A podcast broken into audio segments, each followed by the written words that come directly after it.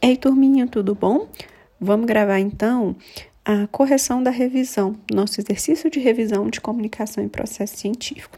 Então, primeiro eu perguntei para vocês o que é um projeto de pesquisa, e o projeto de pesquisa é o documento que descreve o planejamento da pesquisa. Ele é constituído de introdução, referencial teórico, metodologia, recursos e cronograma, sendo que a gente ainda não viu esses últimos dois itens. Primeira pergunta, então, é sobre a contextualização do projeto de pesquisa, o que é e como deve ser feita. A contextualização é o primeiro item da introdução. Ele deve ser um texto baseado na literatura se é baseado na literatura, significa que ele vai ser todo feito com citações.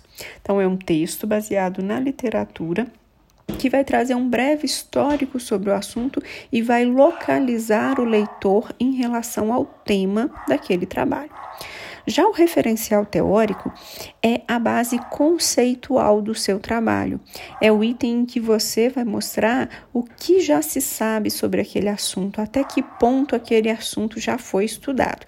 Isso vai demonstrar também o quão atualizado você está em relação àquele assunto. Depois eu perguntei a respeito da metodologia. A metodologia é o item do nosso trabalho que vai responder ao questionamento como. Então ali você vai descrever como seus objetivos vão ser alcançados, quais os métodos e as técnicas de pesquisa que você vai utilizar para alcançar os seus objetivos, ou qual caminho você vai percorrer para chegar até os seus resultados. E eu pedi para diferenciar os métodos dedutivo, indutivo e hipotético dedutivo. O método dedutivo é aquele que parte de premissas gerais e aplica a situações particulares. Eu gosto de memorizar que o D de dedutivo significa descer, desce do geral para o particular. Já o indutivo é o método das generalizações. Eu analiso alguns casos particulares e generalizo aquela informação. E por último, o método hipotético dedutivo é aquele que parte de uma hipótese, de uma possível resposta para o problema de pesquisa, exatamente para preencher essa lacuna que existe na ciência.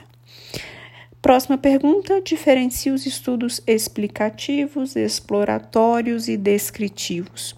O estudo explicativo é aquele que busca razões, as razões que fazem com que um determinado fenômeno ocorra de uma maneira. Então, ele explica o porquê alguma coisa acontece de uma maneira. Os estudos exploratórios são aqueles que visam buscar maior familiaridade com o tema, enquanto que os descritivos são aqueles que visam descrever as características de um determinado fenômeno ou população.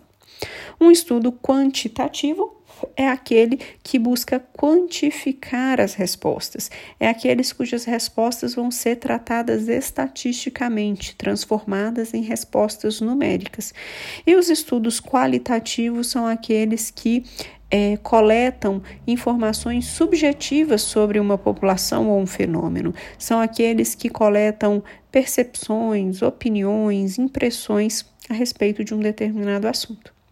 Espero que vocês todos estejam bem quando estiverem ouvindo esse áudio e que façam uma boa prova. Um abraço, tchauzinho!